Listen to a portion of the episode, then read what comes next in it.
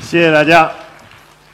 呃，其实啊，呃，今天我想我来呢，呃，是想向大家介绍，呃，这个学校里啊有这么一个人群，他们的名字呢叫自然之翼，由三百多个学生组成的。随着学生的毕业，那么又有新的学生加入，每年都有三百多人。这个人群的特征呢，就是他们都特别喜欢自然界，他们特别愿意呢投身自然，向大自然学习。还有这么一个组织，有很多的学者和很多的教育工作者联合起来，他们在中学开设一门课程，叫做博物课。七年了。这些人一直孜孜不倦的、默默的，但是又强有力的支持着学生这种发展，特别是和自然接触那种健康的发展过程。那么，这个博物课干什么的呢？其实简单点说，就是进行自然观察，带着学生呢到大自然之大到那个大自然之中去，然后直接和那个自然界接触，然后呢获取大自然的信息。你可以去欣赏花鸟鱼虫，啊，也可以去亲亲自去感受一下什么叫雷电，什么叫风暴，甚至什么叫冰雹，特别是冰雹砸在身上那种感觉到底什么样。总而言之，是用自己的感官直接和这种大自然去接触。今天下午啊，我们就在这个地方。这个我一直在听一个词儿，我不知道大家注意过没有？探索。背后有很多的其他的这个这个名词啊，这个探索是一个是，姑且先理理理解成为是一个动词吧，探索。但是面对大自然的时候，你到底想探点什么呢？你到底想需要点什么呢？其实这里面呢有很多的大的道理或者叫理念。和自然界打交道是一件非常复杂的事情。我们人类。工业革命以后一直在犯错误，犯了很大的错误了。那么这个错误源于什么呢？讲一个小故事。这种动物啊，咱们国家很多地区都有的，北京都有黄鼠，主要生活在呢那种荒漠草原上，北方草原上。它的生活习性是这样的：地下有洞，洞穴生活的。因为那个草原是那样的，一望无际，它太大了就容易被逮着，所以它逐渐演化成为是一个在洞穴里面生活的，然后出来在洞的周围去找一些植物性食物吃，有偶尔呢也是一些动物性食物，那么就出现一种现象，就出现一种现象，它在草原上活动的时候啊，把草原钻了很多的洞，那么那个地方就出现坑坑洼洼的现象，它钻过的地方就不再长草了。它有的吃了，可能牛羊就没得吃了。于是它被命名为或者定义为这个草场的一种有害生物。那么前一段时间呢，我听说我我认识的一个人呢，也在做自然教育工作，他就把孩子们带到草原去了。那么有一天的活动是这样进行的，让学生呢准备了铁锹、水桶。甚至还带了点木柴。到了草原之后，他就给大家讲：“大家看，这个区域就是黄鼠的窝。黄鼠比兔子狡猾，它不光是三窟的问题，有很多洞。于是把大家把那些小学呃那些小同学们就分开了啊，谁和谁合作，谁和谁这个配合，把这些洞口都守住。然后大家一起合作，一声令下，开始挖，开始灌水，开始拿烟熏。”熏完之后，这个黄鼠忍忍耐不住，它就跑出来了。有一只黄鼠被他们逮住了。逮住之后呢，然后拿一根绳子把一个黄鼠的后腿拴上，然后这些人呢就在草原上开始游街。这个时候是一种胜利感呀，成就感呀！啊，我们胜利了，我们逮到一种这个有害的动物了。那么，请问大家？们面对这种活动的时候，你是什么观点？特别是咱们这些成人，你怎么看待这个事情呢？人到底应该不应该这样做？这样做的后果到底是什么？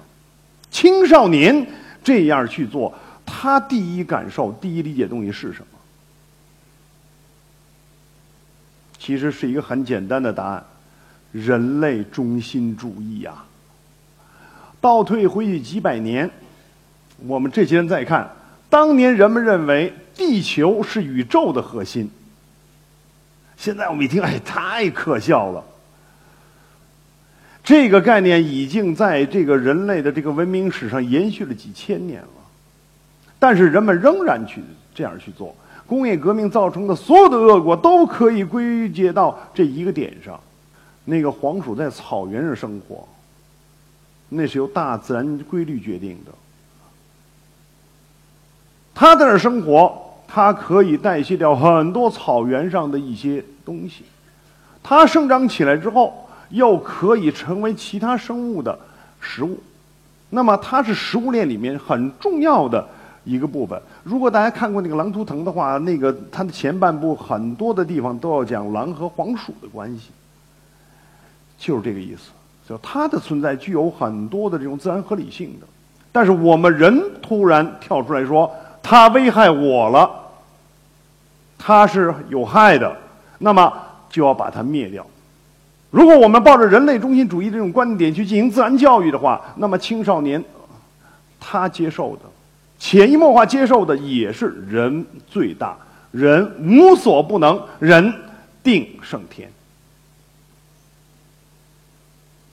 但是和自然界打交道，其实不是这样的。这张照片很漂亮一种鸟，这个鸟也就这么大，几个厘米长，加上尾部也不到十个厘米。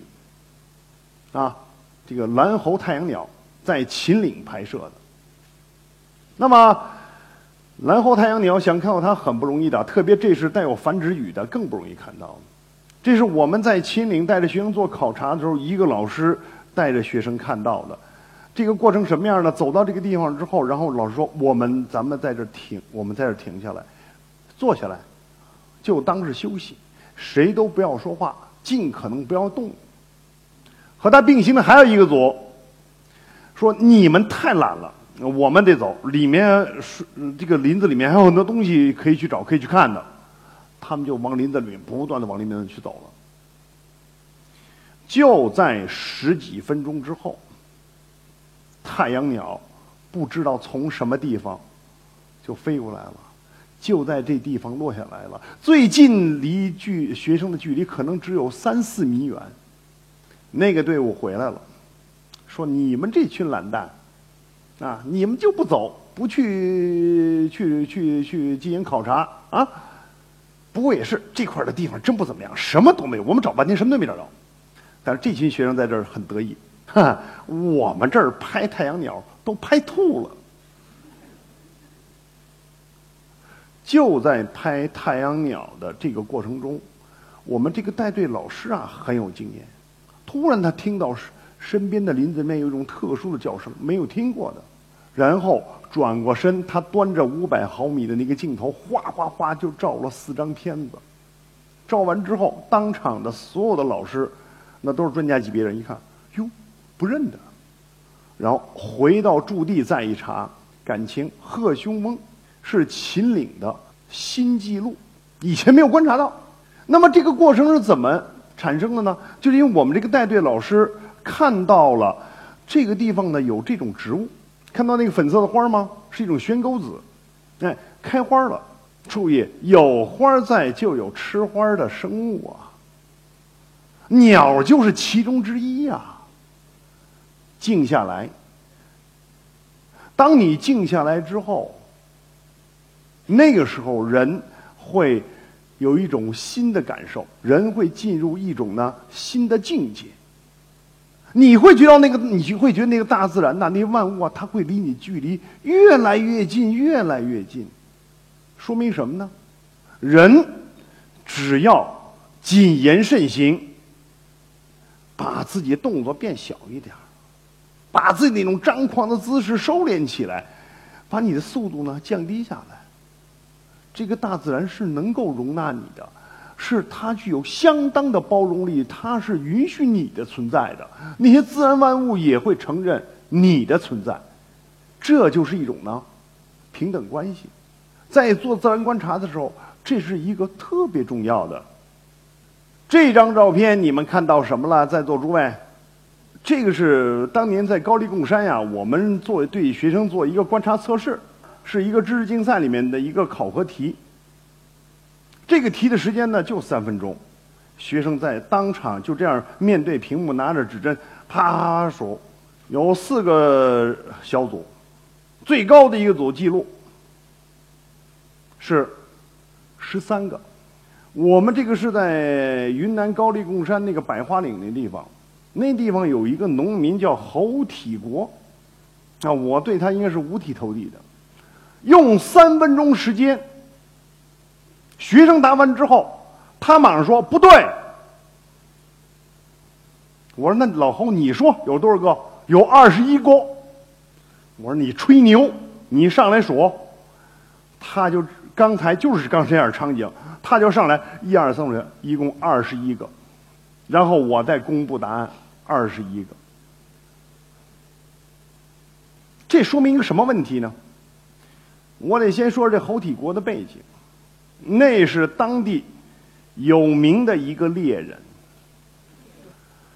三分钟，他为什么能够把这都识别出来？实际上，这就是这个人的一种感受力。他对自然界的一种感受超乎常规的人。他把这种自然观察已经融为啊自身的一部分了，特别生活的一部分。我们现在的城市人群，这一部分能力，哎呀，退化的太厉害了，啊！但实际上，真正的学习过程，一定要注意，还是应该有这种直接体验的，这叫体验式学习啊！特别对于青少年而言，一定让他能够身体力行。因为这种身体力行，他有相当的参与感，而这种感受是超越所有媒介的。刚才那个女孩，他们三个人的感受完全是不一样的。这种东西是属于每个人自己的，这种自己的这种感受，实际上积累多了之后，是为他去了解更多的自然现象。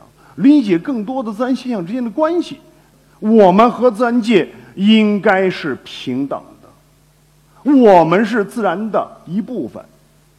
再有，与其道听途说，不如呢深入其中。你真正用自己的感官去了解自然界，我相信这种魅力不光是能够影响青少年，对于我们每一个人。或多或少都有很多良性的促进作用，所以建议大家今后呢都能够投身大自然，去真正去体会大自然的存在，去发现大自然中的美。谢谢大家。